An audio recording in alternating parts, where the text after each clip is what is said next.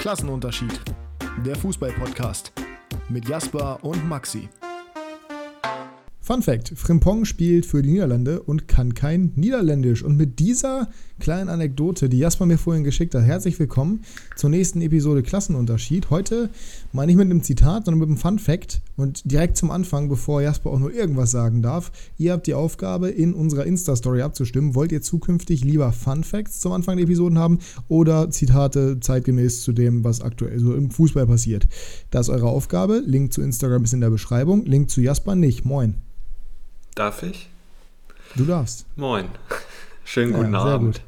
Schönen guten Abend. Wir haben es mal wieder 22.05 Uhr, wo diese Aufnahme hier startet, aber wir lassen uns natürlich nicht beirren und ziehen das Ganze schön durch. Das Fußballwochenende ist weitestgehend vorbei, beziehungsweise es ist vorbei. Wir schlittern in die Länderspielpause.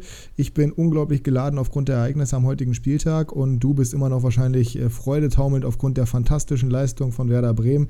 Wegen Spielen wie diesen bist du damals Werder-Fan geworden, oder? Wegen Spielen wie dieser schon. Äh, überragende Leistung würde ich jetzt mal nicht sagen, weil Paderborn auch sehr stark war. Aber es hat richtig Spaß gemacht, aber da kommen wir gleich noch zu. Verloren haben sie natürlich nur wegen Flo Muslia. Genau. Muss man auch so sagen, ganz klar. Auch wenn er zwei Tore gemacht hat, wir wissen alle, das macht er einmal im Jahr, danach verschwindet er für die nächsten zwölf Monate. Mal gucken, wie es dieses Mal wird. Ich bin gespannt. Ja, schade, dass das gegen Bremen gezeigt hat, aber gut, am Ende. Na, ist ja egal, habt ihr trotzdem gewonnen. Ja, ist ja völlig, genau. völlig Laterne. Anders als ähm, ich diesen Kickbase-Spieltag, auch dazu haben wir natürlich später noch einen Talk. Wir haben letzte Woche damit angefangen, euch die Tipps zu geben, welche Spieler ihr kaufen oder aufstellen solltet. Jeweils von einer Paarung einen Spieler. Problematisch ist jetzt an der Stelle nur, dass wir, wie gesagt, Länderspielpause haben und dass dementsprechend ja, diese Woche keine Paarungen sein werden. Aber wir quatschen einfach ein bisschen darüber, was ja, das Wochenende jetzt passiert ist. Deine Aufgabe jetzt an dieser Stelle, erzähl mir mal, was momentan äh, in deinem Kopf vorgeht, dass du mir diese Sache mit Frimpong schreibst, komplett kontextlos. Ähm, ja, wir haben über Bakker geredet. Und da Bakker Niederländer ist, Außenverteidiger bei Leverkusen, lag es natürlich relativ nah. Hm, hm, hm. Ne? Und ich habe Ja, so ein ja. YouTube-Video von Leverkusen gesehen, äh, wo die Spieler gesagt haben, wie viele Sprachen sie sprechen. Und da meinte Frimpong irgendwie, also der spricht sehr gut Englisch, äh, wahrscheinlich auch, weil er in Schottland gespielt hat. Richtig? Ähm, und da meinte er ja Dutch, so lala, äh, ganz bisschen. Und das hat mich gewundert, weil er ja für die Nationalmannschaft spielt. Naja, gut, aber Frimpong, also ich meine, ich kenne nur den anderen Frimpong, beziehungsweise vor ihm kannte ich den anderen Frimpong, der hat für Ghana gespielt. Ist generell, glaube ich, eher so ein afrikanischer Name, würde ich jetzt mal so behaupten, oder ein ghanaischer Name. Ja, die sprechen halt tendenziell am ehesten Englisch. Und wenn er halt auch in Schottland gespielt hat bei Celtic, ich weiß nicht, wo er in der Jugend gespielt hat, aber spricht jetzt nicht unbedingt dafür, also er hat vielleicht holländische Wurzeln und die werden wahrscheinlich die beste Nationalmannschaft haben, deswegen hat er sich für die entschieden, aber so grenzt oder so grundsätzlich ja, aber wir wissen ja, äh, Lukaku spricht ja auch 24 Sprachen, unter anderem Deutsch. Mhm. Äh, von daher äh, ist das vielleicht alles nicht immer ganz so ernst zu nehmen. Andererseits, äh, ich finde es immer ein bisschen komisch, wenn du in der Nationalmannschaft spielst und nicht mal die Sprache kannst. Das ist irgendwie, wie Mesut ich finde es ne? persönlich komisch. Naja, Ja. gut. Da machst du natürlich, also du hast auch einfach drauf, die, die, die wichtigen Fässer aufzumachen, muss man an der Stelle Ja, nochmal sagen. Lobend erwähnen, Fall. Jasper sucht sich immer die Sachen raus, die am wenigsten kontrovers sind. Liebe Grüße in die Türkei und liebe Grüße an Mesut Abi. Genau. Ex-Bremer tatsächlich. Ex-Schalke. Aus dem, aus dem Frimpong-Thema hätte man ja super Sachen rausbauen können, aber Jaspers einziges Statement ist einfach nur, ja, der übrigens äh, wie genauso wie Mesut Özil. So. Und dann als nächstes, wenn es um Özil geht, redet er natürlich nicht über Bremen, sondern hat auf Schalke gespielt. Also wirklich schwierig momentan. Mhm. Ich weiß Wir nicht, was los ist, aber mal. schwierig. Wir versuchen Ja, es ja, nochmal. wir versuchen es nochmal. Ich finde es schwierig, wenn Spieler, die in der Nationalmannschaft spielen, nicht die eigene Landessprache sprechen. Ich sag nichts mehr. Ja, warum Jetzt wollte ich? Lukas Podolski sagen, aber gut. So, dritter Versuch. Aller guten Dinge sind drei. Ja, ich, genau deswegen, weil mich es ja auch verwundert hat, habe ich es ja genannt. Weil Ich habe dir doch eine ganz konkrete Frage gestellt. Ich habe dich doch gerade gefragt, was du davon hältst. Meine Güte nochmal. Ist das so schwer zu beantworten jetzt, oder im was? Großen und Ganzen finde ich es auch problematisch. In dem Fall jetzt nicht so, weil in den Niederlanden Englisch ja eigentlich auch die zweite Amtssprache ist. Ja, ist richtig. Siehst du, ist das so schwer zu beantworten gewesen? Weiß ich jetzt ehrlich Nö. gesagt nicht. Aber wenn man auf die anderen äh, Nationen, Länder guckt, zum Beispiel jetzt Diego Costa, ich meine, gut, der hat lang genug in Spanien gespielt, der wird Spanisch sprechen, ist ja auch relativ nah dran an Portugiesisch. Aber wenn du halt als Nationalspieler in einem, in einem Land spielst, wo du die Sprache selber überhaupt nicht kannst, dann ist es in meinen Augen so, egal ob es die andere Amtssprache ist, ich würde, das hört sich vielleicht blöd an, aber ja doch, ich würde von einem Spieler, der mein Land repräsentiert, erwarten, dass er die Landessprache auch kann. So, der muss sie ja nicht perfekt können. Ich bin ja generell, meine Freundin ist ja Russin, so, und ich bin dementsprechend generell super entspannt, was, was Sprachen angeht, weil ich bin auch jemand, jemand, der Fremdsprachen sehr gerne mag und sehr gerne auch spricht, der festen Überzeugung, du wirst dich irgendwie verständigen können. Vielleicht auch im Zweifel mal ein bisschen mit Händen und Füßen, aber auch wenn du gebrochen sprichst, kein Menschen interessiert wirklich die perfekte Grammatik, das ist völlig egal. Und dementsprechend so die Basics zumindest in der Sprache, das ist schon, das ist schon das Mindeste, was man zumindest sich mal irgendwie aneignen kann. Aber er hat ja auch gesagt, er kann es so, so lala. Von daher wird es schon, wird schon Verständigen passen, dass er sich fließend können. spricht. Ja. Eben, dass er jetzt fließend spricht, ist jetzt nicht notwendig. Aber ich finde so, also wenn du jetzt zum Beispiel in der deutschen Nationalmannschaft spielen möchtest und du sprichst nur Portugiesisch zum Beispiel, also wirklich nur und vielleicht ein minimales bisschen Englisch, das finde ich dann eher nicht so prickelnd. Aber Ist auf jeden Fall problematischer als jetzt der Fall Frimpong. Ja, äh, es liegt vor, also mir liegt es fern, da irgendwie zu urteilen. Mir ist das völlig egal, welche Sprache jemand spricht, nur rein von der Kommunikation her auf dem Platz auch und neben dem Platz und Interviews etc. etc. Da ist es eine andere Thematik. Könnt ihr uns ja gerne mal schreiben, was ihr davon haltet. Habt ihr vielleicht selber bei euch in der Mannschaft einen Spieler, der, also jetzt in eurem Lieblingsteam, von mir aus auch in der eigenen Fußballmannschaft, einen Spieler, der die Sprache nicht spricht und mit dem man bilingual sprechen muss? Weil wir hatten, glaube ich, mal bei meiner Mannschaft hatten wir mal einen, der, das ist eine ganz witzige Anekdote, ähm, in Sorsum, wo ich aufgewachsen bin und wo ich auch Fußball gespielt habe, ähm, wurden 2016, glaube ich, relativ viele Flüchtlinge aufgenommen. Und äh, die haben auch teilweise mit uns Fußball gespielt oder waren mal beim Training, haben da angefangen mitzumachen. Da waren auch welche dabei, die wirklich, wirklich extrem gut Fußball spielen konnten. Die konnten aber kein Deutsch. Das heißt, mit denen hast du dich komplett nur auf Englisch verständigt. Und das war natürlich ein bisschen problematisch, weil wenn du halt auf dem Platz standest und ich sage jetzt mal so, meine Teamkollegen waren jetzt auch nicht gerade die Englischasse, ähm, dann war das halt schon teilweise ein bisschen kom kommunikativ schwierig. Ne? Und ähm, das sorgt dann dafür, dass solche Spieler halt so ein bisschen isoliert werden, so vom Mannschaftsgefüge her. Und das ist natürlich auch nicht schön. Weiß ich nicht. Ich glaube, es ist schon immer ganz nützlich, wenn du es halt zumindest versuchst. Aber die meisten tun es. Ich habe immer dieses schöne Beispiel Gael Ondua, jetzt bei Hannover 96. Der hat letzte Woche ein Interview gegeben und hat darüber erzählt, wie er aktuell Sprachen lernt und wie er Deutsch lernt, etc. etc. Sehr gebildeter Kerl generell. Finde ich immer sehr sympathisch, immer sehr charmant, wenn du dich so damit identifizierst mit deiner Aufgabe in dem Verein, wo du bist, dass du halt auch die Sprache lernst. Der hat ja in der Schweiz vorher gespielt, ne? Schweiz vorher, davor aber auch Russland. Schweiz ist ja auch mal ein bisschen schwieriger, weil in der Schweiz sprichst du ja gefühlt alles, außer Deutsch. Also es wird zwar gesagt, dass man da Deutsch spricht, aber das tut man ja auch nicht wirklich überall. Und wenn er ist es Schweizerdeutsch. Der hat in Servette gespielt. Ich weiß ehrlich gesagt nicht, wo Servette liegt, aber es hört sich Genf. relativ französisch an. Genf. Ah ja, stimmt, ja, bescheuert. Ja, Genf, aber Genf ist ja französischer Teil, meine ich, ne? Da fragst du mich jetzt was, aber ich glaube schon. Ich, ich glaube, dass die auf jeden Fall da Französisch gesprochen haben, was ihm ja auch wieder passen würde als Kameruner, weil in Kamerun spricht man ja auch Französisch, wenn ich mich nicht komplett täusche. Ja, das ist, ich glaube, das ist richtig. Oh Gott, das, Das ist super schwierig in diesen ganzen Ländern, Äh, zumal das aber der jetzt, ist ja- äh, ja. Der ist aber auch Russe, ne? Oder? Ja, Er hat auch, die, er hat auch, weil er in Russland gespielt hat, eben die halbe russische Staatsangehörigkeit. Ähm, rein phänotypisch würde ich jetzt nicht sagen, dass er als Russe rüberkommt, aber das ist trotzdem Mario Fernandes ist ja auch Russe mittlerweile, spielt russische Nationalmannschaft. Ähm, darüber können wir am Ende der Episode vielleicht nochmal quatschen. Das ist vielleicht nochmal ein spannendes Thema anstelle des Kickbase Talks. Kommen wir auch später zu. Ich, also Kamerun müsste, ist von Kamerun die Hauptstadt Yaoundé? Ich weiß es gar nicht. Aber Senegal hat auf jeden Fall die gleiche Flagge, mehr oder weniger. Und da In spricht man Senegal spricht man Französisch. Französisch. Genau. Das weiß ich. Deswegen kann es sein, dass ich das irgendwie mit Kamerun durcheinander bringe.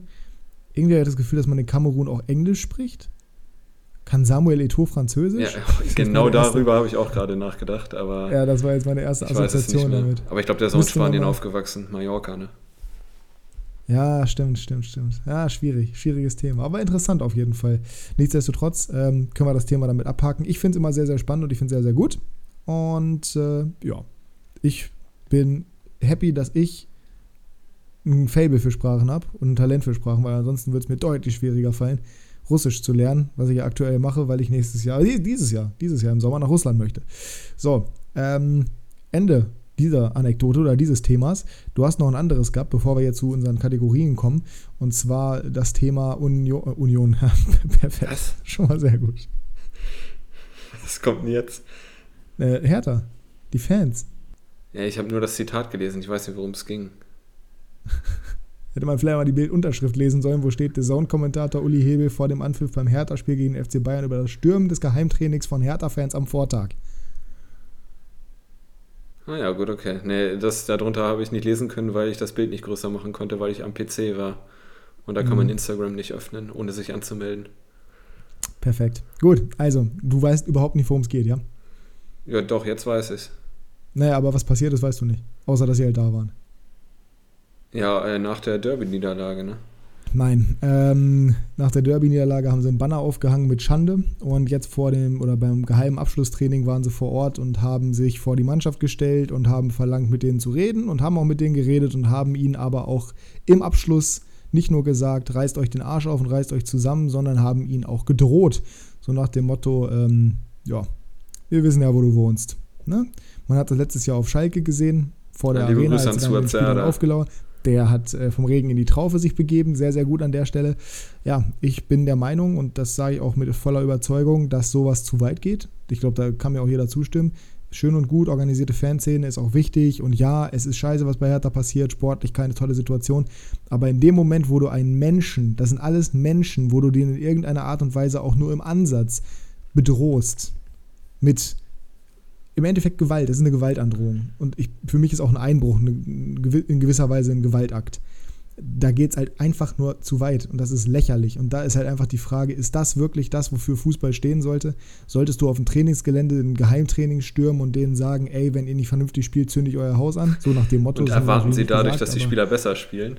Ja, das ist ja noch der weitere Punkt so. Als ob das irgendwie die natürliche Reaktion wäre. Oh, jetzt haben die Ult. äh, Komisch, die Fans wollen, dass wir gut spielen. Die Fans wollen, dass wir uns zusammenreißen. Hm, das ist ja komisch. Oder die Fans wollen, dass wir nach dem Spiel, wenn wir verloren haben, in die Kurve gehen und uns auspfeifen lassen.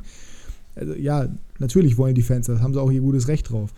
Aber das ist ja nichts, was die Spieler nicht sowieso schon wissen würden. So, sie machen es Ja. halt trotzdem nicht, weil sie halt vielleicht keinen Charakter haben, sich nicht genug mit dem Verein identifizieren oder was auch immer.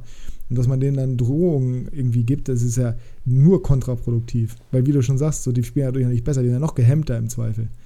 Aber weiß ich nicht, ob das wirklich der, der richtige Weg ist. Zumal ich halt finde, dass das die Kompetenz eines Fans überschreitet, wenn er Leu also generell, die es bestreitet oder es beschneidet die Kompetenz, überschreitet die Kompetenz. Und es beschreibt die Intelligenz. Auch richtig, eines jeden Menschen, wenn du einen anderen Menschen in welcher Form auch immer bedrohst. In meinen Augen ist Drohung immer ein Zeichen von Schwäche. So, und dass die jetzt nicht viel zu lachen haben aktuell, ist ja auch logisch. Aber das, ja, also mein Leben als Hertha-Fan wäre gerade auch nicht sicherlich so geil. Als 96-Fan ist auch nicht einfach. Ich will doch nicht zu meinen Spielern gehen und bedrohe die. Was ist das denn? Ich wollte jetzt gerade ein sehr schlaues Zitat aus dem diesjährigen Dschungelcamp nennen äh, zum Thema Lautstärke, aber Das ist schon wieder, dass du das, Das- schon wieder guckst, ne? Das ist schon wieder. ich habe gestern reingezappt. Das reicht. Gezappt auch, ja, nicht gesappt. Sehr gut. Nee, nee, ich bin deutsch. Na, Reingezappt. um Himmels Willen. Ja, was ist denn das Zitat? Ja, nach dem Motto, äh, je lauter man ist, desto schwächer ist man, desto unsicherer ist man und äh, Ja, ja, desto ja mehr so. will man auch gehört werden. Das ist schon so. Anschreikultur ist schon, also das ist zumindest, wenn du über Chefs redest etc., da ist Anschreien schon oft ein Zeichen von Schwäche, also in autoritärer Form. Ja, Ja. das bin ich, bin ich schon prinzipiell erstmal dabei, aber in dem Fall, also ich kann ja, ich kann ja verstehen, dass man abgefuckt ist, aber das geht halt einfach zu weit. Ich, auch das mit Schalke damals, so, das haben viele gefeiert, Ja, haben da- gedacht, ja, haben sie sich verdient. Aber das ist doch, wenn du mal mit normalem Menschenverstand denkst, das sind alles Menschen, Alter, die wollen auch nur zu Hause zu ihrer, nach Hause zu ihrer Familie, wenn die verloren haben, die haben auch keinen Bock, die ganze Zeit zu verlieren. Und dann stehen da ihre Fans und jagen dich ums Stadion, Alter. Wie beknackt ist das denn, weil du ein Fußballspiel verloren hast? Musst du dir mal überlegen. Da- Deswegen habe ich außer meinem Fernseher noch nie jemanden angeschrien. Das, aber der hat auch Gefühle, wissen wir ja. Ja, ich glaube, die habe ich ihm jetzt ausgetrieben. Ja, Aber- besser, besser ist es. Mein Nein. Redeanteil ist deutlich zu groß und da ich keine Gamechanger vorbereitet habe, gehen wir direkt zur ersten Du Kategorie. hast keine vorbereitet, aber ich hätte dir doch Nee. mal wieder aushelfen können, wie die letzten Nee, Wochen. brauche ich nicht, brauche ich nicht. Ich lasse mir irgendwas, ich saug mir was aus den Fingern. Wir gehen rein. Game Changer. Der Wochenrückblick.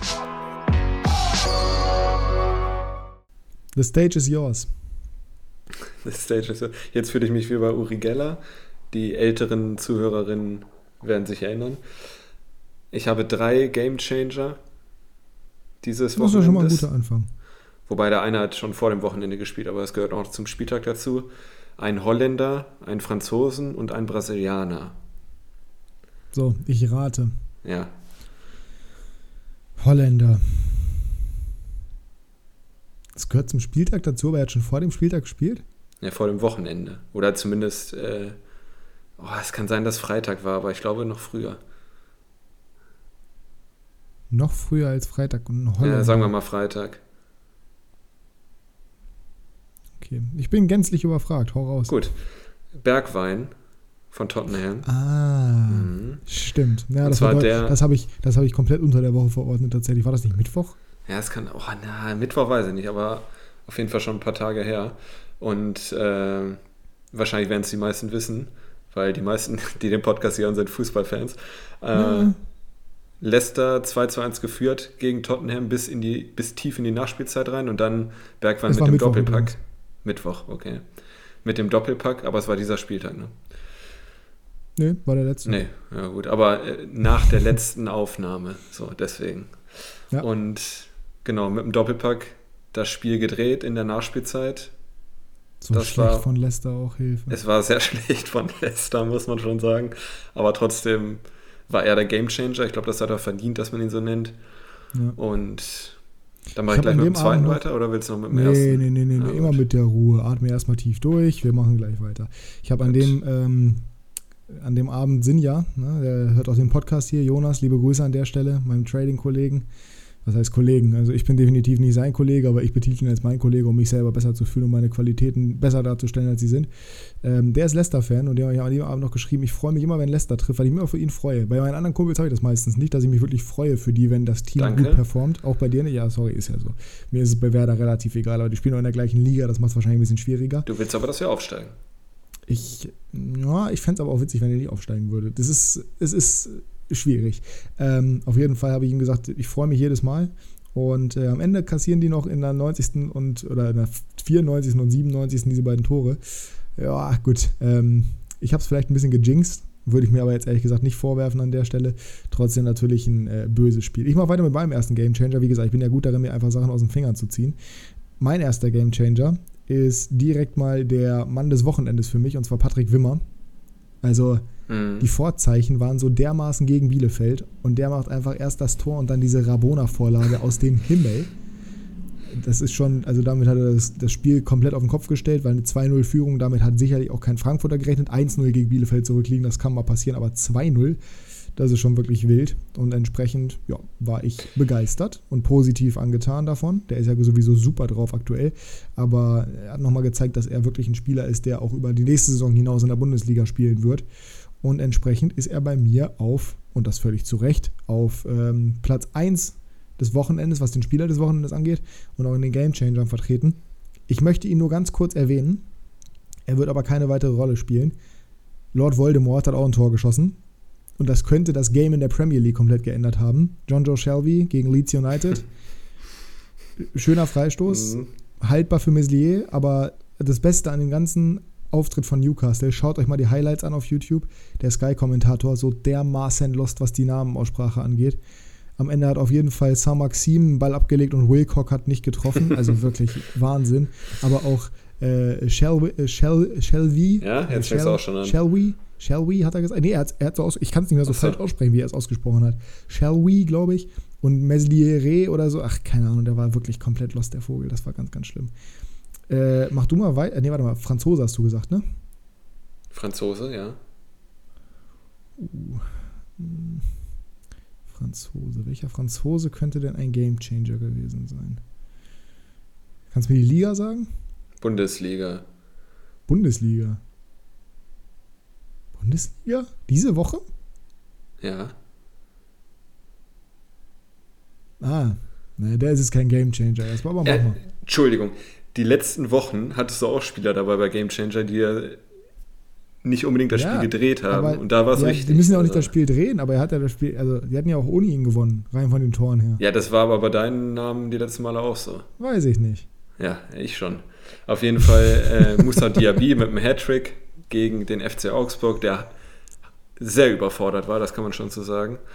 Ja. Und eigentlich in den letzten Wochen ein bisschen besseren Eindruck gemacht hat. Aber den haben sie jetzt wieder eingerissen. Äh, und ja, also Leverkusen war so haushoch überlegen. Und es ist, zweiter Funfact der, der Episode, die längste Sieglosserie äh, einer Bundesligamannschaft gegen eine andere Bundesligamannschaft, Augsburg gegen Leverkusen. Ich glaube, es waren irgendwie 22 Spiele jetzt. Äh, sind die Augsburger sieglos gegen Leverkusen. Und okay. so wie das da am Samstag vonstatten ging, äh, kann man davon ausgehen, dass das noch ein bisschen länger dauert. Ja. Logisch, weil sie spielen ja erst nächste Saison wieder gegeneinander. Richtig, genau. Ja.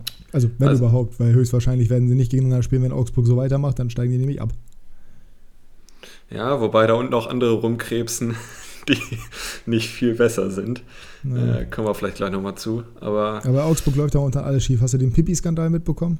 Ja, habe ich. Ja, da darf man eigentlich schon wieder gar nicht mehr drüber reden, weil daraus viel zu viel gemacht wurde, aber Wahnsinn. Vielleicht würde das mal Barcelona helfen. Die spielen nämlich gerade 0 zu 0 gegen Alaves. Ne? Wenn sowas in der mhm. Kabine mal passiert, irgendwie Gavi wird angepinkelt, vielleicht hilft das. Vielleicht wird es aber auch Real Madrid helfen. Die haben mich nämlich heute ziemlich angepisst, äh, weil die 0-2 gegen Elche bis kurz vor Schluss zurückgelegen haben. Aber Real Madrid haben es unter der Woche auch gezeigt, sie sind einfach Champions, auch gegen Elche passenderweise. Immer mit späten Comebacks, dieses Mal zumindest noch zum 2-2 durch Eder Militao in der 92. Wichtig und richtig. Aber kein klassischer Gamechanger dabei. Dementsprechend, ähm, da es auch bei Atletico gegen Valencia keinen gab, gehe ich in die zweite Bundesliga. Äh. Also, da gab es keinen, keinen nominellen Gamechanger. Also keinen, der das Spiel an sich herumgerissen hat. Oh, ah, warte mal, du hast Brasilianer gesagt, ne? Matthäus ja, Cunha finde ich schon, nee. kann man nennen, mit Tor und Vorlage. Beim 0 zu 2. Also Vorlage hat er auch noch gemacht? Ja. Tor und Vorlage. Ah, okay, okay. Dann habe ich nichts gesagt. Dann äh, wusste ich nicht, steht hier nämlich nicht bei, beim Kicker. Aber gut. Ich, ich möchte nicht über Matthäus Cunha reden, weil ich mag den nicht. Äh, yeah.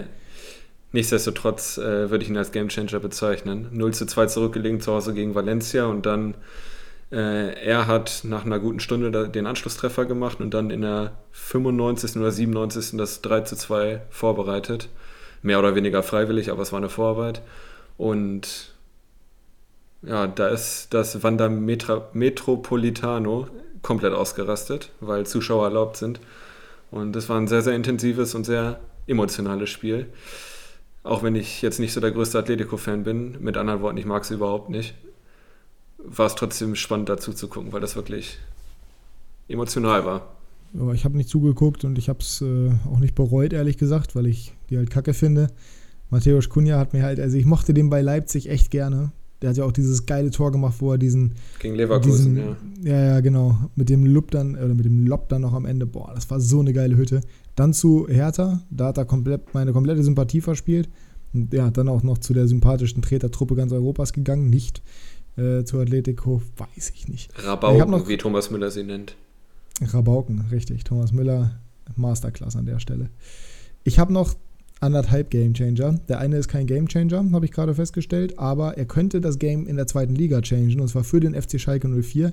Die haben nämlich jetzt auf ihrer rechten Seite nicht mehr nur Reini Ramftel rumrennen, sondern einen Neuzugang. Und zwar einen norwegischen Neuzugang. Und ich habe ja sowieso ein Fable für skandinavische Spieler, sagen wir es einfach mal so.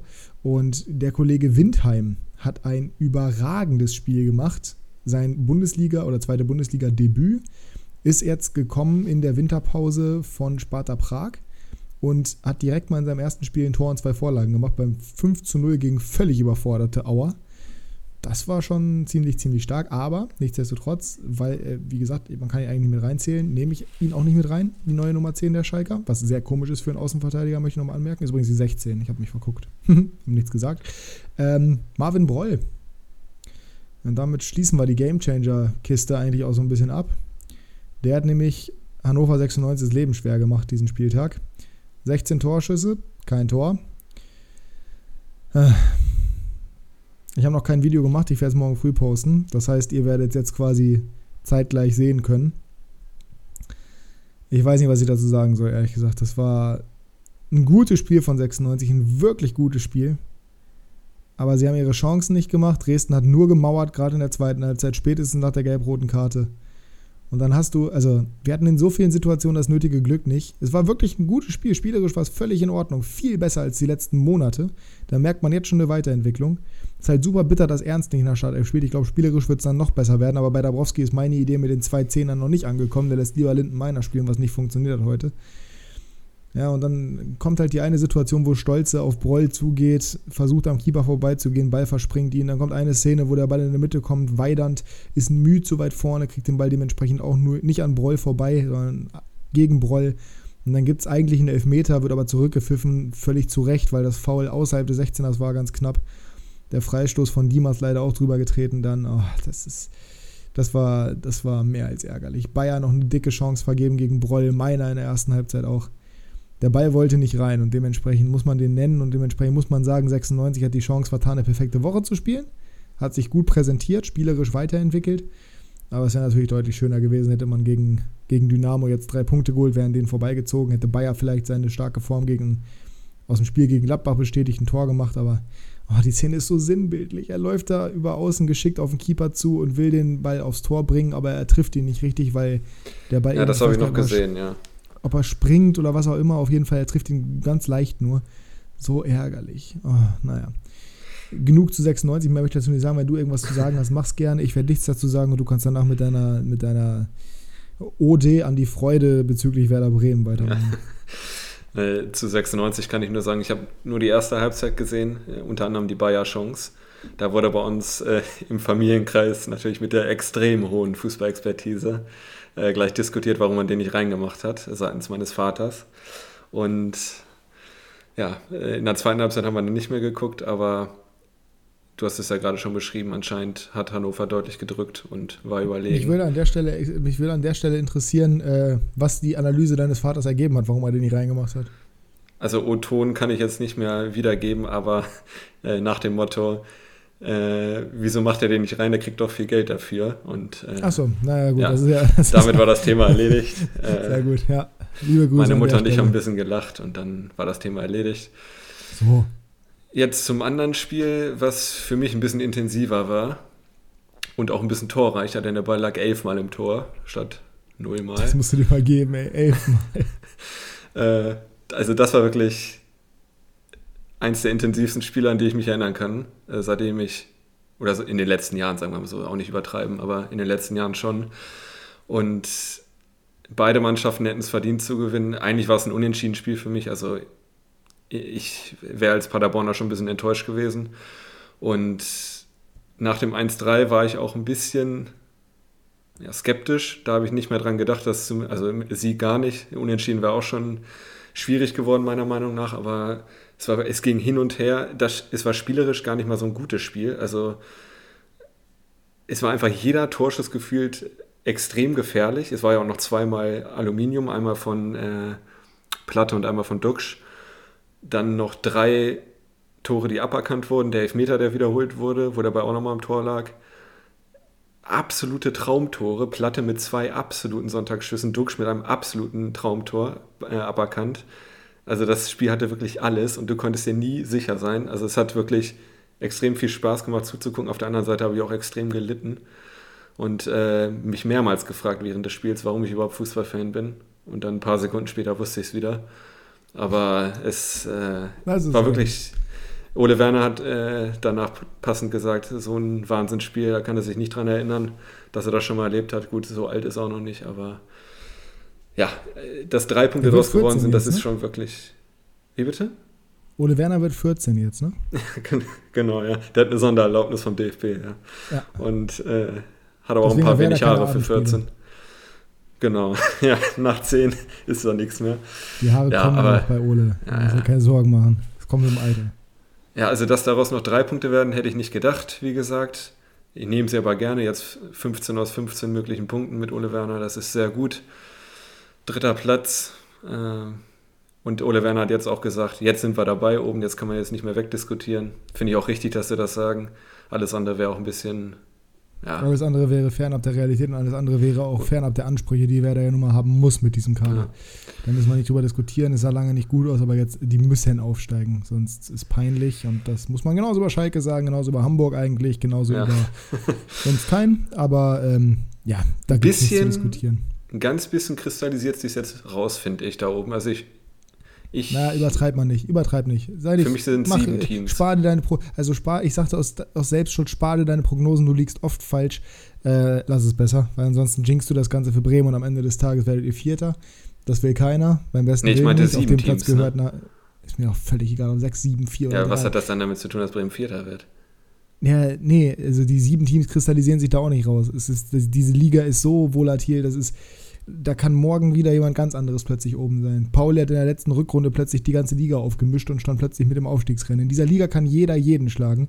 Das heißt, da gibt es keine sieben Top-Teams. Theoretisch Außer kann ich mir auch vorstellen, dass da jetzt irgendwie Dresden nochmal durchdreht und irgendwie Dresden bis zum, bis zum Ende der Rückrunde plötzlich ganz oben mitspielt. Also da wäre ich vorsichtig mit. Wichtig ist für Bremen, oben bleiben. Wichtig ist, die Spiele gewinnen. Aber selbst da wäre ich noch vorsichtig, weil da liegt immer noch eine Menge Arbeit. Das ist immer noch kein Selbstläufer. Und ja, das sieht man jedes Wochenende wieder. So, Schalke gewinnt dieses Wochenende 5-0, letztes Wochenende 1-1 gegen Kiel gespielt. Also, von daher, jetzt hat Kiel gegen Regensburg gewonnen. Also, das ist, das ist so unglaublich schwierig, diese Liga zu predikten. Deswegen wäre ich da ganz, ganz vorsichtig. Aber am Ende des Tages, Bremen, weiß ich nicht, ob verdienter Sieger, aber ist nun mal am Ende des Tages Sieger. Welches war das schönste Tor? Ich habe zumindest, ich habe nichts gesehen. Ich musste gestern bei einem Geburtstag im Glas performen. Dementsprechend hat auch kein Internet. Äh, Ich Also ich gelesen, dass sagen- von, also das von Platte hat sich am besten gelesen. Ich weiß nicht, ob das das Aberkannte war, aber das aus 40 Metern irgendwie. Ja, also einmal das äh, 3 zu 1 von Platte aus 40 Metern, da sah Pavlenka auch ein bisschen schlecht aus, das ist ja gerne mal bei, bei Weitschüssen. Und dann das Aberkante von Duxch war auch richtig, richtig schön. Und dann das äh, Aberkante, das zweite von Platte war auch, also die drei waren die schönsten auf jeden Fall. Kannst du ja aussuchen. Waren ja elf Tore. Kannst du ja ein paar Perfekt. aussuchen von. Schönstes Tor des Wochenendes für dich? Uh, das ist jetzt schwer. Aber da würde ich sogar das von Platte Spontan. sagen. Platte, okay. Mhm. Äh, für mich das von Hakim Ziyech. Ich habe nämlich keins von Werder gesehen. Ziyech vorhin mit einem absoluten, also absolute Masterclass, wie er den Ball in den Winkel schweißt. Wer es nicht gesehen hat, muss es dringend mal machen. Chelsea gewinnt nämlich mit 2 zu 0 gegen Tottenham und boah, alter Schwede. Der hat schon kranken Ziyech linken Fuß, kurz, ne? Ja, ja, der hat mal kurz gezeigt, dass er doch Fußball spielen kann. Das wird ihm ja oft irgendwie abgesprochen, weil er halt nicht der spektakuläre Flügelspieler ist, der ja bei Ajax war, weil die Premier League vielleicht ein bisschen zu schnell ist für ihn. Aber der ist schon, der hat schon einen genialen Fuß. Das kann man schon so festhalten. Wir sind damit durch und da das ja quasi ein Quickfire war, haben wir damit auch unsere nächste Kategorie hervorgerufen, herbeiger, heraufbeschwört, das ist das Wort. So. Abfahrt. Trio Infernale. Wir kommen zu Quickfire und deine Aufgabe war es mir Fra oder deine Aufgabe ist es, mir Fragen zu stellen. Hast du dir Deine welche auch. vorbereitet? Dann, ja, ich weiß, aber du fängst jetzt an. Gut. Erstens, welches Bundesliga-Duell würdest du am wenigsten gern im Einzelspiel schauen? Mit Heim- und Auswärts, ne? Boah, hatten wir das nicht schon mal so ähnlich irgendwie? Nö. Nee? Nö. Führt so gegen Augsburg. In Fürth. Ja, ja. Okay. Und welches würdest du am liebsten schauen? Das ist die zweite Frage. Dortmund gegen Leipzig. Okay, bei mir war es Leverkusen-Dortmund. Ähm, erstelle den perfekten Bundesligaspieler. Rechter Fuß, linker Fuß, Kopf, Schnelligkeit und Physis. Nochmal bitte. Das war mir zu schnell. Erstelle den perfekten Bundesligaspieler. Das heißt, du musst jetzt fünf Spieler nennen mit dem perfekten Attribut. Rechter Fuß, linker Fuß, Kopf, Schnelligkeit und Physis. Oh Gott. Okay, rechter Fuß, Robert Lewandowski, linker Fuß, Leroy Sané, Kopf, äh, Anthony Modest. Geschwindigkeit war das? Mhm. Ähm, boah, jetzt komme ich, ins- jetzt komme ich ins Rudern gerade. Warte kurz. Äh, Geschwindigkeit. Kingsley Coman und, Und Physis. Physis Erling Haaland. Okay. Der hat ja Was? quasi genau das. Was wäre deine, ja, stimmt. Äh, was wäre deine Henkersmahlzeit? Das, das ist natürlich eine tolle Frage. Ähm, meine Henkersmahlzeit wäre eine Pizza auf jeden Fall. Und zwar zur einen Hälfte belegt mit Pepperoni und Salami. Also quasi Salsiccia Picante, nur mit Pepperoni auch eben drauf. Andere Hälfte Dönerpizza Hollandaise. Und dazu gäbe es ein bisschen, also ich, ich würde so ein buntes Potpourri mit zusammenstellen. Dazu gibt es noch ein bisschen Ente süß-sauer. Und Ah ja. dazu noch Dazu noch ein Stück Lasagne. Lecker. Viel Italienisch dabei. Ja, gut, dass dein Magen das nicht mehr verdauen muss dann. Das ist mir ja Ähm, völlig egal, ich scheiß denen alles vor. Eben. Wenn sie mich schon umbringen wollen, dann müssen sie auch damit rechnen. Bargeld oder Karte? Immer Karte. Ich zahle nur mit Karte. Ich zahle alles mit Karte. Wenn ich, So. wenn ich irgendwo nicht mit Karte zahlen kann, bin ich komplett aufgeschmissen. Das ist für mich eine ganz, ganz schreckliche Situation. Kann ich überhaupt nichts mit anfangen. Und ich habe tatsächlich, aber da muss man sagen, ich benutze meine Karte auch nicht mehr, sondern ich benutze nur mein Handy. Also ich habe immer mein Handy dabei, habe Apple Pay da drauf und zack, Abfahrt. Das ist, Ja, da bin ich noch ein paar Generationen weiter hinten. Ähm, es ist halt so praktisch. Ich habe es seit einem Jahr und ich will es nicht mehr missen, weil wirklich zwei Klicks auf dem Handy und zack, Face ID und du hast sofort irgendwie die, die Karte parat. Das ist schon, das ist schon richtig, richtig geil. Es geht halt super schnell, es ist kontaktlos. Mega. bis, bis vor anderthalb Jahren, ne? meine ich, ne? ja, bis vor anderthalb Jahren hatte ich kein Online-Banking und äh, ich habe immer noch kein PayPal. Das ist wirklich, du bist so lost. Ja. Nö, ich zahle auch mehr mit Karte, ehrlich gesagt. Aber ich habe auch das. zumindest Scheine dabei. Ja, das ist bei mir, bei mir ist das wirklich ein Problem. Wenn ich hier mir im Ort einen Döner holen möchte, und Dönermänner haben Oder ein meistens Center Shock. kein- Das passiert eher seltener. Ich bin nämlich keine zwölf. Äh, Dönermänner haben nämlich meistens keine Kartenfunktion oder keine, Ole keine Werner sich Karte zu zahlen. Center Shock. Das ist ja schön für ihn. Ähm, das ist unmöglich, da halt irgendwie weiterzukommen. Gott sei Dank ist direkt nebenan eine Sparkasse. Aber ich würde mir wahrscheinlich jeden Tag einen Döner holen, wenn ich mit Karte zahlen könnte. Dementsprechend vielleicht sogar ganz gut, dass man es nicht kann. Na gut, ja, das waren meine fünf Fragen. Das war schon die fünfte. Ja, Ach, guck an. So schnell geht das. ist ja. Quickfire hier, ne? Ja, die Zeit rennt. Gut, Immer dann meine fünf Fragen. Mhm. In fünf Jahren, Mbappé oder Haaland? Mbappé, Weil? Quick? weil er ähm, eher ein Allrounder ist als Haaland. Mhm. Rabona Torvorlage oder Rabona Tor? Kurz als Orientierung. Einerseits beispielsweise Patrick Wimmer, andererseits Erik Lamela. Ja, beides überragend, aber ich würde sogar fast sagen Vorlage, finde ich geiler. Ich hab's, ich hab's mir gedacht. Für mich ist es das Tor. Das ist nochmal ein bisschen eine andere Nummer. Gerade das von Ja, das Lamela Lamela-Tor war unfassbar, ja. Ich meine nur generell, ich finde halt so eine Vorlage mit Rabona ist schon, schon Ist geil. auch mega geil, definitiv. Das, das Tor von Lamela war ja nicht sein erstes, hat er auch schon von außerhalb des 16 das gemacht und so. In der Euroleague war es, glaube ich. Der ist da schon echt nicht so schlecht unterwegs. Aber, wie man es so oft hört, meistens liegt es wirklich daran, dass der andere Fuß halt nur zum Stehen da ist. Dein aktuell liebster Fußballkommentator. Ähm, Michael Born mag ich gerne. Marco Hagemann mag ich gerne. Ja, ich bleib bei Marco Hagemann. Ich hätte eigentlich die, also einerseits hätte ich gerne die Hebelbrüder gesagt, weil Uli Hebel und ich weiß nicht, wie der andere heißt, ehrlich gesagt, die machen einen ganz guten Job. Yogi Hebel, ne? Ja, ja, ich weiß nicht, wie er heißt. Uli. Ähm, die machen auf jeden Fall einen ganz guten Job. Heute allerdings hat er mich so dermaßen abgefuckt mit seinen komischen Thesen zu Thomas Müller. Dementsprechend ist der wieder raus, der eine zumindest. Uli war das. Und dementsprechend sage ich Jan Platte, weil ich der? liebe dessen. Bitte, bitte? Ich äh, überlege nur gerade, wie der heißt, der mit Jonas Hummels bei der Sonne die spanische Liga macht. Mit Jonas Hummels weiß ich nicht. Ich gucke nicht so viele Barca-Spiele. Äh, aber wer auf jeden Fall real macht, ist Jan Platte. Und den nenne ich, weil Jan Platte finde ich überragend. Wahrscheinlich auch, weil ich halt am meisten Realspiele wirklich permanent mit Kommentator höre, beziehungsweise weil es da immer der gleiche ist eigentlich. Ich glaube, das ist der aber auch. Das kann sein, ich weiß es nicht. Aber der ist wirklich richtig gut. Ja, dann ist das der, glaube ich. Ich glaube, der, ja, das war Jan Platte. Ja. Ja, Jan Platte ist auch in der Verlosung mit dabei. Aber ich habe jetzt Guter Marco Typ. Hagemann gesagt. Ja, Guter Typ. Liebe Grüße an der Stelle an Jan Platte. ja ganz lieb. Meinerseits und an Marco Hagemann von Jaspers Seite aus. Ja, gute Besserung.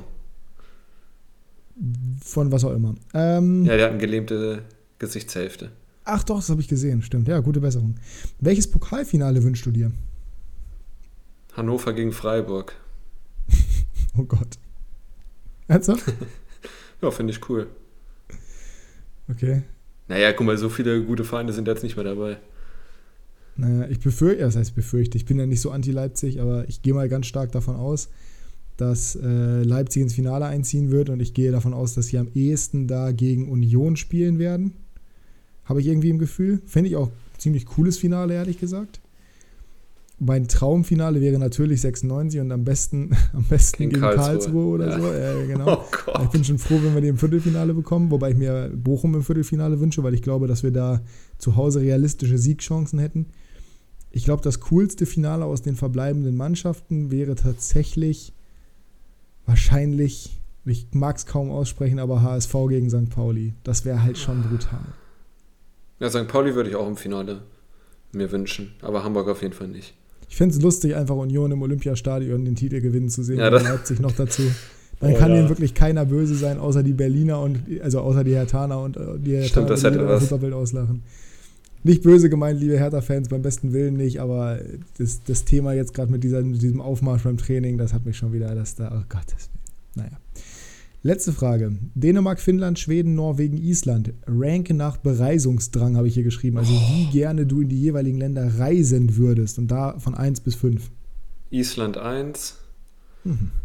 2 Schweden, Mhm. 3 Norwegen, Mhm. 4 Finnland und 5 Dänemark. Ja, Mensch, okay, alles klar. Gut, dann waren es meine fünf Fragen. Bei mir ist übrigens Island, Finnland, Norwegen, Schweden, Dänemark. Oh, Finnland, so super anders. schönes Land. Ich war ja aber schon da, deswegen nur auf Platz 2. Bitte? Hast du irgendwas gefragt? Nee, ich war schon mal in Schweden, deswegen war das nicht eins bei mir. Island steht schon lange auf meiner Liste. Hat aber nicht geklappt. Wollte ich eigentlich mal mit Noah hin. Äh, liebe Grüße an der Stelle, aber hat sich dann irgendwie nicht ergeben. Musste ja Fußballprofi werden. Musste ja unbedingt Fußballprofi werden, das Schwein. Ja. Doppelt liebe Grüße. Gut, dann sind wir damit durch und ich würde sagen, wir gehen zur nächsten Kategorie. Ja, das äh, unterschreibe ich.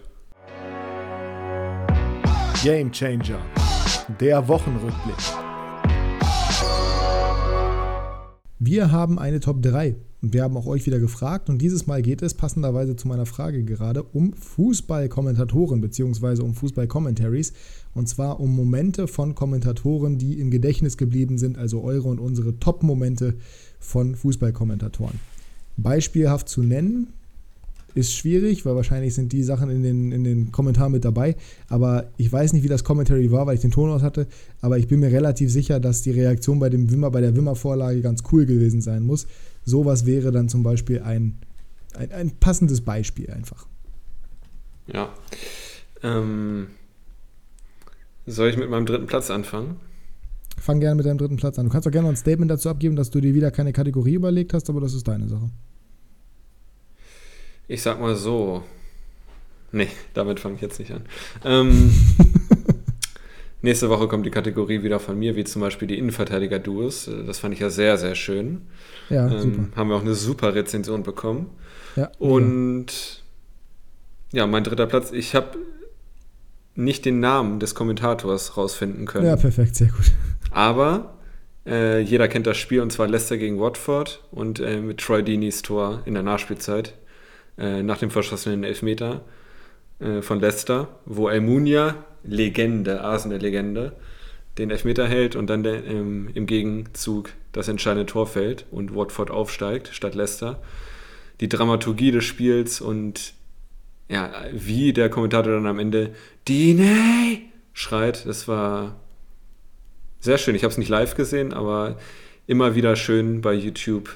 Äh, wenn man Gänsehaut braucht, kann man sich das Video äh, reinziehen und dann äh, hat man sie ganz sicher. Die Frage ist jetzt, ich weiß noch nicht, ob ich das Ganze hinbekomme. Wahrscheinlich wird das zeitlich ein leichtes Problem werden. Aber ich äh, würde sagen, wenn ich die technische Möglichkeit finde, dann werde ich jetzt hier einspielen, wie das Commentary war, weil so wie du das gemacht hast. Du bist doch Digital Native. Ich bin Digital Native, aber ich bin kein Zeit-Native. Also ich bin kein. naja, Zeit ist Geld, ne? Zeit ist Geld, richtig. Und da du ja nun mal mit diesem Podcast nichts weiter zu tun hast, abgesehen davon, dass du den aufnimmst, ähm, ja. Und die Reels mache und die Stories oh ja, mache. Äh, Naja, zumindest ab und zu mal. Der Kommentator ist übrigens Johnny Phillips und es hat eine Minute gebraucht, das rauszufinden. So, Gut, äh, mein Platz 3 ebenfalls Troy Dini tatsächlich. Das äh, ja, ist schon wieder relativ witzlos hier, aber gut, bei diesen Sachen ist es halt auch relativ. ich habe extra eins nicht genommen, äh, was du auf jeden Fall hast, deswegen. Ja, ich habe Ja. auch eins, glaube ich, was du auf gar keinen Fall hast, aber Na, schauen wir das, mal. das sind halt einfach, nee, definitiv nicht. Aber das sind halt einfach Das Szenen, ist aber die. Ach, so ein Bullshit. Hätte ich auch mal nehmen sollen. Eigentlich aus Prinzip einfach. Aber es sind halt viele Szenen dabei, die, die viele Fußballfans begeistert haben. Ich habe bei der Top 3 von euch ein bisschen darauf aufgepasst. Wir haben einige Honorable Mentions dabei. Zum Beispiel Naldos 4 zu 4 gegen Schalke. Das habe ich jetzt hier nicht mit reingenommen. Ähm, wurde ein paar Mal genannt, genauso wie äh, Schalke gegen Inter damals mit Wolf Fuß. Auch nicht mit reingekommen. Aber was mit reingekommen ist, ist äh, ein Elfmeter aus diesem Sommer. Kannst du dir vorstellen, welcher es war? Letzten Sommer, Entschuldigung. Letzten Sommer? Also mhm. EM. Mhm. Ja, wahrscheinlich dann der im EM-Finale? Falsch. Äh, der von Jan Sommer, passenderweise, der damit so. dafür gesorgt hat, dass Frankreich rausfliegt im Achtelfinale, was? Viertelfinale? Ich weiß nicht genau. Glaub, Auf jeden Fall Sascha, Sascha Rüfer, der Kommentator. Und generell, wenn man sich die Highlights nochmal äh, Schwitzerdütsch kommentiert auf YouTube anguckt, absolute Katastrophe, wie, wie genial das ist. Das war wirklich, das war fantastisch. Das hat er richtig gut gemacht. Ja, und, und Jan Sommer bestätigt auch. seine äh, Fähigkeiten im Elfmeterhalten. Ne? Ja, absolut, absolut. Und der ist halt, ja, was soll man sagen, der ist halt immer so, die Schweizerdeutsch ist halt immer so sympathisch auf irgendeine Art und Weise. Von daher, ähm, ja, wirklich sehr, sehr toll. Apropos sehr, sehr toll, Frankie de Jong hat in der 87. Minute das 1-0 für Barca gegen Alaves gemacht. Ich habe vorhin noch mit meinem Kollegen gesprochen, äh, riesen Barca-Fan. Und der meinte, ein 1-0 wird mir heute reichen. Da habe ich nur zurückgeschrieben, in was für Zeiten leben wir. Gegen den 19. ja, it is what it is. Barca damit jetzt Fünfter, nur noch einen Punkt hinter Atleti. Hm, just saying. Ja? Naja, wird trotzdem nichts. War allerbest. Also ich bitte dich, die haben jetzt gegen nur Scheißgegner gespielt zuletzt. Also egal. Real hat 2-2 gegen Elche gespielt. Real hat aber trotzdem neun Punkte Vorsprung. Also ja, ist egal. ja, eben nicht. Ähm, Platz 2 bei dir. Platz 2 bei mir ist ein deutscher Kommentator, da habe ich den Namen rausgefunden, äh, hm. mit langer, langjähriger Recherche, möchte ich fast sagen. Ähm, hm. 2011 war das Spiel und äh, ich habe es in Madrid geguckt, deswegen habe ich nicht den Kommentar leider mitkriegen können, aber ich habe es mir danach nochmal angeguckt auf Deutsch. Wolf Fuß, unterwegs. richtig, Wolf Fuß, äh, Inter gegen Schalke. Das beim Eigentor. als Beispiel genannt. Ja, aber welches Tor? Das weiß ich jetzt nicht, aber wahrscheinlich das Ding von, ja. von Stankovic, oder? Nein, das Eigentor von Ranocchia. Ah, ja. Weil, genau, da hat er erst äh, die Eurofighter zitiert und dann äh, Jurado äh, hat dann reingeflankt, dann Jurado, Eigentor! Da hat er rumgeschrien. Äh, ah, doch, hier. Das war, das ist mir nachhaltig im Gedächtnis geblieben, weil Leo hat mir das dann zigmal geschrieben, der ist ja Schalke-Fan. Und ich konnte es nicht live gucken, zumindest nicht auf Deutsch. Und deswegen musste ich es mir dann nochmal angucken. Und das habe ich dann seitdem ein Dutzend Mal gemacht, glaube ich. Man muss sich ja vorstellen, das war gegen den aktuellen Champions League-Sieger. Und die haben einfach 5 zu 2 bei denen zu Hause gewonnen. Also ja, das, das mit Edu im Sturm. Ich habe hab das, das, ja, ich weiß, ich habe das Spiel tatsächlich live geguckt. Das weiß ich sogar noch. Deswegen hätte ich gar nicht recherchieren müssen, dass das voll Fuß war. Das ist eigentlich Common Knowledge. Aber ist ja schön, dass du es rausgefunden hast. War sicherlich schwierig. Ähm, ja, nee, kann ich komplett nachvollziehen. Verdienter Platz, verdienter Platz 2 bei dir. Platz 2 unserer Zuschauer, Zuhörer, Zuhörerinnen ist Wolf Fuß. Passenderweise mit einem anderen Spiel. Und zwar Arjen Robben gegen Manchester United. Oh, lauter, kann man Robben, gesehen. lauter kann man Robben nicht schreien. Ja, du bist halt eine Memme und bist immer anti-Bayern. So. Aber das Tor Sehr war wunderschön. Und das, Sehr sachlich. Ja, das, ja, du, ich meine, selbst bei so einem Tor international bist du gegen Bayern. Also, das musst du mir auf der Zunge zeigen. Du hast gerade gestöhnt, aber nicht, weil du das Tor geil fandst oder das Commentary, sondern weil du gedacht hast, oh nee, da haben sie ja ein Tor geschossen. Ja, weil ich die United-Mannschaft gefeiert habe. Ach, United-Mannschaft, das war 2013 oder wann? Das ist dann. Ja, mit Nani und Rooney. Ja. Hm, toll. Naja, egal. Auf jeden Fall das Commentary überragend natürlich vom Wolf Fuß, der generell sehr stark ist, was Commentaries angeht und der auch eine sehr gute Stimme hat, um einfach mal zu schreien. Aber das war ein sehr gutes Beispiel, wo er wirklich sehr gut verkauft hat, wie wichtig dieses Tor für die Bayern war. War ja relativ spät in der Partie auch und muss man einfach dazu sagen, absolutes Traumtor. Von daher ein verdientes Commentary für dieses Tor, ein verdienter Platz 2 für die Liste unserer Zuhörer und Zuhörerinnen. Und bei mir Platz 2 ist, hm, Wer sollte es auch sonst sein? Dieses Tor taucht immer wieder auf. Sergio Aguero gegen QPR, Martin Tyler, ja. 90. Minute Nachspielzeit. Das Ding ist durch. It finished at Sunderland. Manchester United ist momentan Tabellenführer. Manchester City is still alive here. Balotelli, Aguero. Es ist unglaublich. I swear you'll never see like this. Nee, warte mal. Wie war's? I swear you'll never see anything like this ever again. So watch it. drink it in. Manchester City have just made the most brilliant turnaround oder irgendwie sowas. Wahnsinnig gut, wahnsinnig stark. Einer der heftigsten Momente wäre normalerweise Platz 1, aber da ich davon ausgehe, dass das dein Platz 1 ist, habe ich es nicht genommen. Sondern nur auf Platz 2 gesetzt. Ich habe es gar nicht drin. Naja. Das, das meinte ich eben mit, äh, ich habe was, was du bestimmt nicht hast. Äh, ich habe ja, hab auch noch was, ich hab auch noch was, was ganz anderes, was du definitiv nicht hast. Jetzt kommt Zy zypriotische dritte Liga. Ja. Äh, nee, also ich habe das Tor damals überhaupt nicht gefühlt, deswegen. Äh, ja, genauso wie das Bayern-Tor. Aber das Commentary genau. ist geil. Ja, das, äh, ich habe es mir auch ein paar Mal angeguckt. Ich finde es auch aus heutiger Sicht emotionaler als damals. Ähm, bei mir ist der erste Platz allerdings der weltweit bekannte Alfredo Martinez. Wer kennt ihn nicht? Äh, als ich damals frisch angekommen in Spanien 2017 äh, Barca gegen PSG geguckt habe und dann das 6-1 gefallen ist.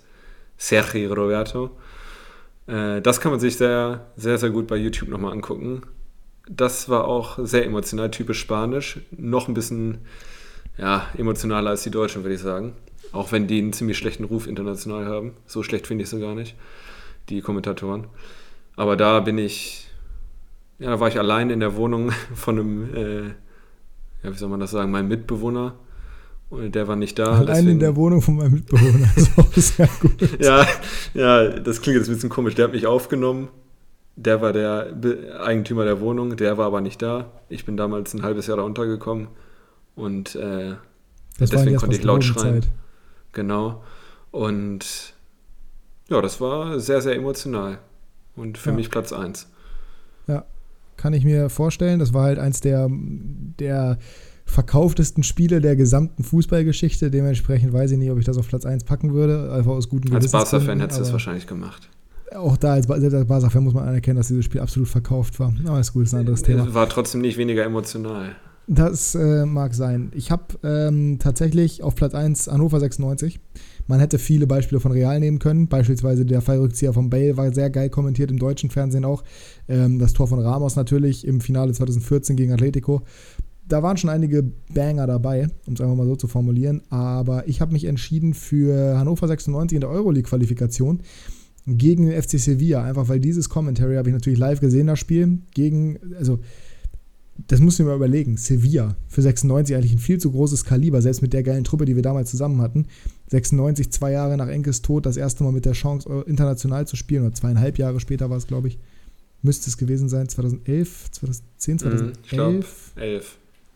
Und 11, Fernermanns anderthalb Jahre später.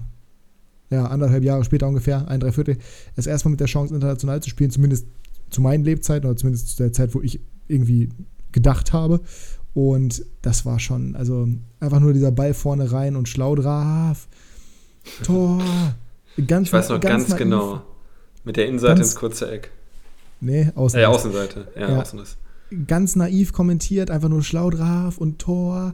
Aber es war für mich so emotional. Ich weiß noch, dass ich im Wohnzimmer saß, also cool auf die Straße rausgelaufen bin, weil ich glaube, mein Vater war draußen oder so, hat das Spiel nicht geguckt.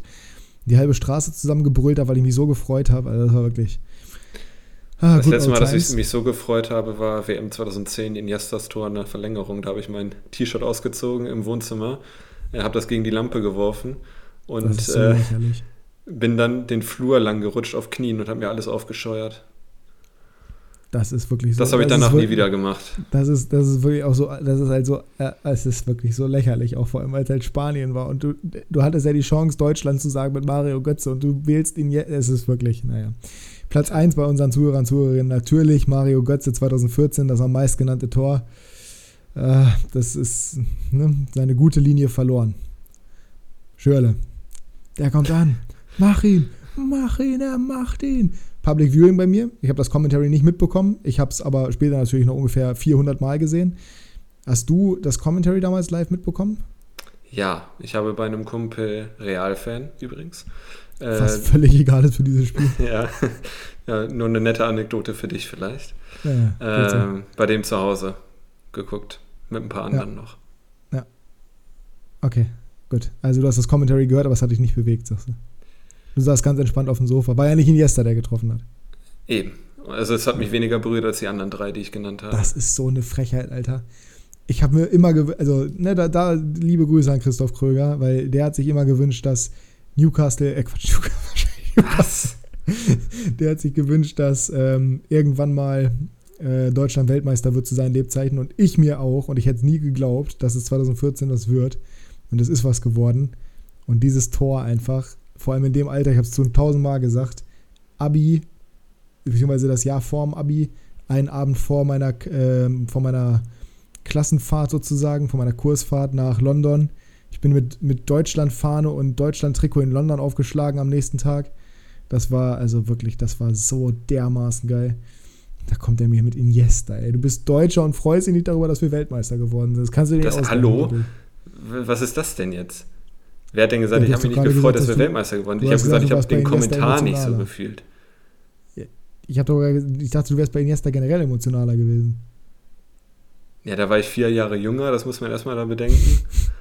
Da ist man ein bisschen frischer. Weiß ich nicht. Weiß ich nicht, ob das jetzt wirklich kompensiert, dass du Deutscher haben, bist und dass Wir haben hier über Kommentatoren mhm. geredet und den Kommentar ja, habe ich einfach nicht so gefeiert. Da, da, ja, da, haben wir uns ja längst gegen emanzipiert. Wir sind ja längst über dieses Thema hinaus. Achso.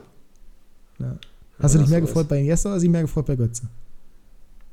Boah, schwierig willst, zu sagen. Ja, eben, du willst, nämlich, du willst nämlich nicht das beantworten, weil du ganz genau weißt, dass das ziemlich albern ist, dass du jetzt Iniesta sagen wirst. Ich habe mich bei beiden gefreut. Ja, normalerweise, also, ja, weiß ich nicht. Also, wenn man sich da nicht für Götze mehr gefreut, da ist man in meinen Augen eigentlich kein Mensch. Das ist, so. Naja, wie du meinst, wie du meinst. Ist ja schön, wenn man eine andere Meinung akzeptiert. Du alter Spanier, du. Naja, ist ja keine Meinung, ist einfach eine Geschmacksverirrung. Ähm, ja, genau. Gut. Auch an der Stelle mal wieder nicht vergessen, das ist hier alles nur Spaß.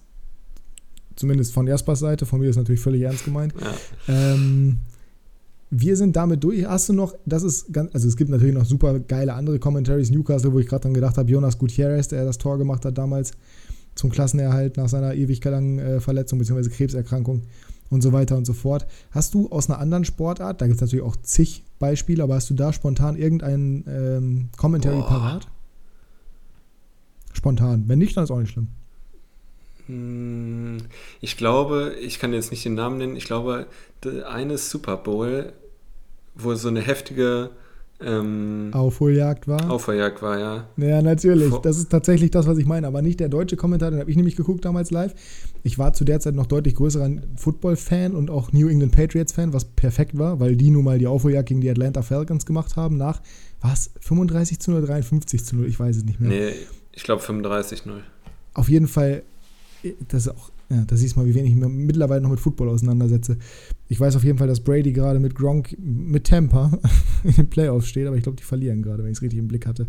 Ähm, gegen die Rams. Naja, aber da auf jeden Fall das englische Commentary nicht als sie den, den letzten Spielzug da gemacht haben oder als Edelman diesen kranken Catch gemacht hat, sondern wirklich als sie den Ball in der Overtime in die Endzone gebracht haben und ähm, einfach nur Here's in, Patriots win the Super Bowl. Das war, das war auch sehr geil, ja. Tampa liegt zurück mit 3 zu 27. Mensch, das ist ja fast alles Hannover gut. gegen Werder-Style. Super. Aber noch alles gut. Mögliche. Ja, richtig. Wir sind damit durch und gehen zum letzten Thema und das halten wir heute bekanntlich kurz. Es ist nämlich Länderspielpause. Kickbase Breakdown.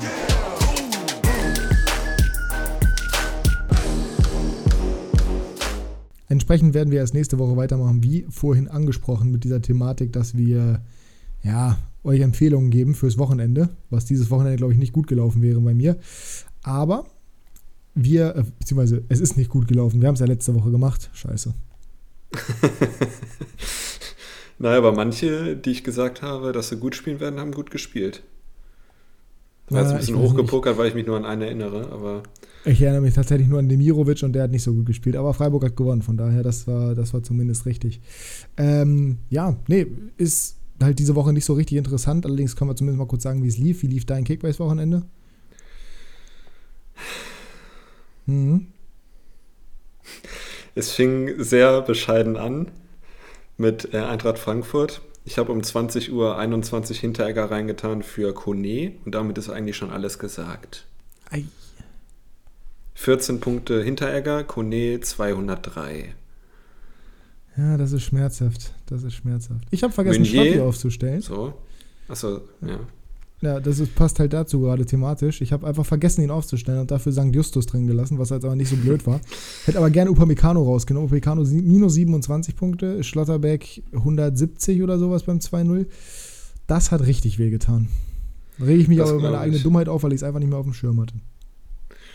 Ja, bei mir ist es ein Mix äh, aus eigener Dummheit, wie zum Beispiel das mit, na gut, Dummheit würde ich nicht sagen, man kann es ja vorher nicht wissen, aber dass ich Kone rausgenommen habe ähm, Meunier kurzfristig ausgefallen, auch bitter, weil gegen Hoffenheim habe ich mir da schon was äh, ausgerechnet. Ähm, ist jetzt nicht unbedingt ja, Tyler der, Adams wegklatscht, aber.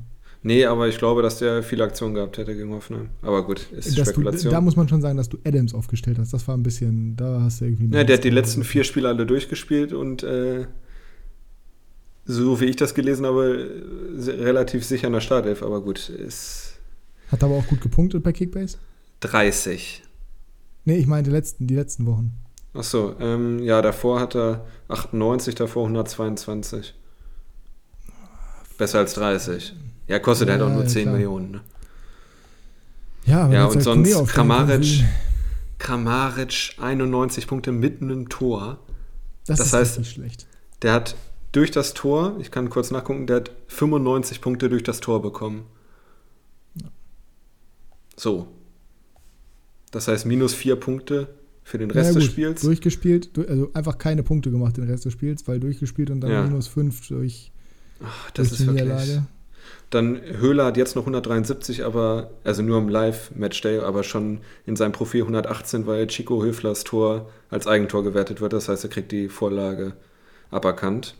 Das sind minus 55 Punkte. Ah, es ist einfach bitter. Nia KT, 53 Punkte gegen Fürth. Also da habe ich mir ja, schon ein bisschen mehr liebe Grüße an der Stelle ja. an 28-punktigen St. Justus. Ach, ja, also ich habe jetzt insgesamt 989 gemacht. Ich weiß, ich weiß nicht, ob du dich jetzt darüber aufregen wirst, aber ich sage einfach mal, ich habe 60 Punkte gut auf Hendrik gemacht. Und äh, Ben hat schon wieder so, Ben hat schon wieder 550 Punkte mehr gemacht. Du hast 100 50 mehr gemacht als ich.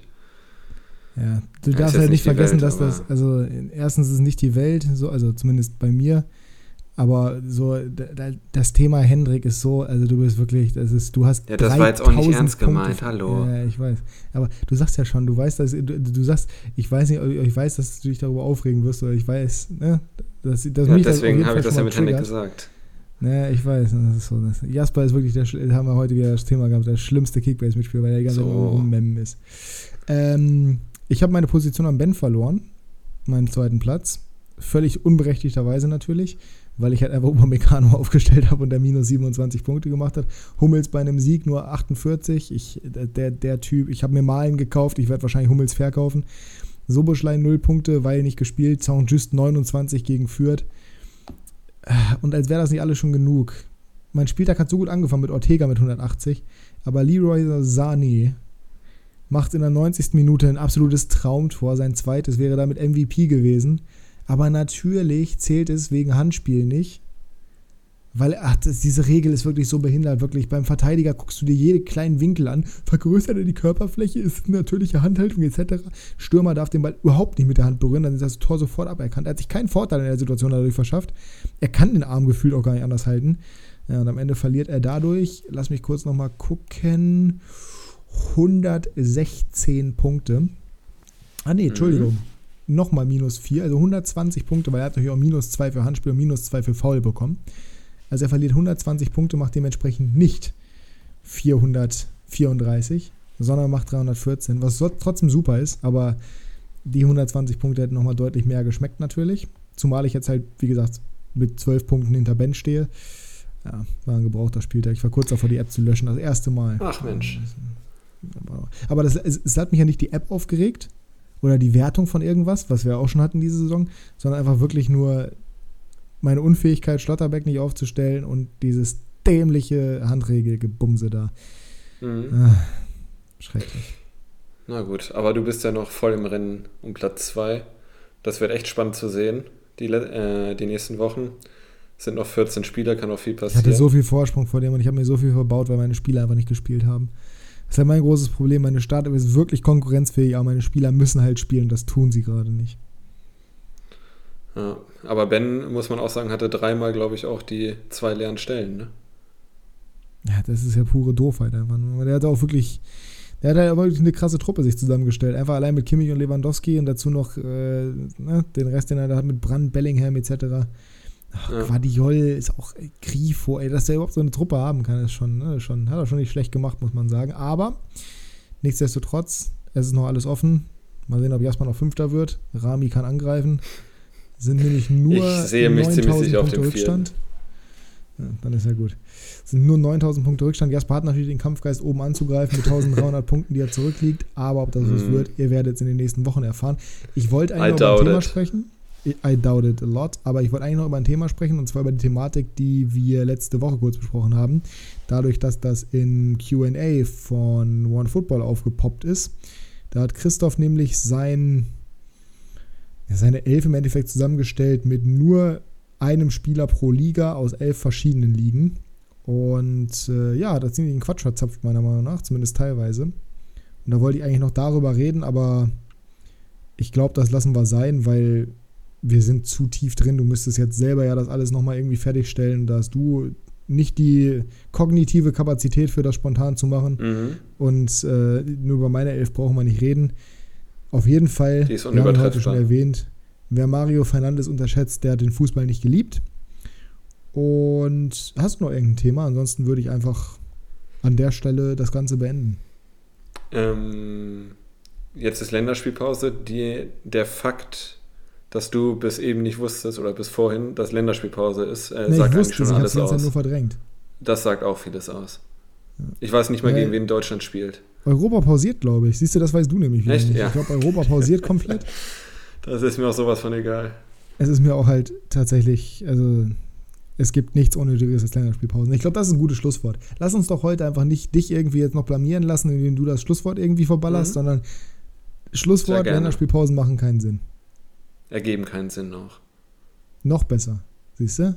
sind wir hier noch genau, was ich am Anfang der Episode gesagt habe. Es ist egal, wie man spricht. Niemand wird dich wegen deiner Grammatik oder wegen irgendeiner Sinnfrage verbessern. Du bist Leute, trotzdem willkommen. Habt eine, ja, weiß ich nicht. Habt nicht in Kirchrode. Habt eine schöne Woche. Lasst euch gut gehen. Viel Spaß bei, der, viel Spaß bei den nicht existierenden Länderspielen. Und schreibt uns mal eure Elf. Das werden wir mal in die Story packen. Und natürlich auch das, das Thema, möchtet ihr am Anfang ein Zitat haben oder einen Fun Fact? Jasper? Ich habe schon danke, zwei weitere Fun Facts. Oh Gott. Danke, dass, danke, dass du dabei warst. Äh, bis nächste Woche. Immer gerne. Tschüss, tschüss. Tschüss, tschüss.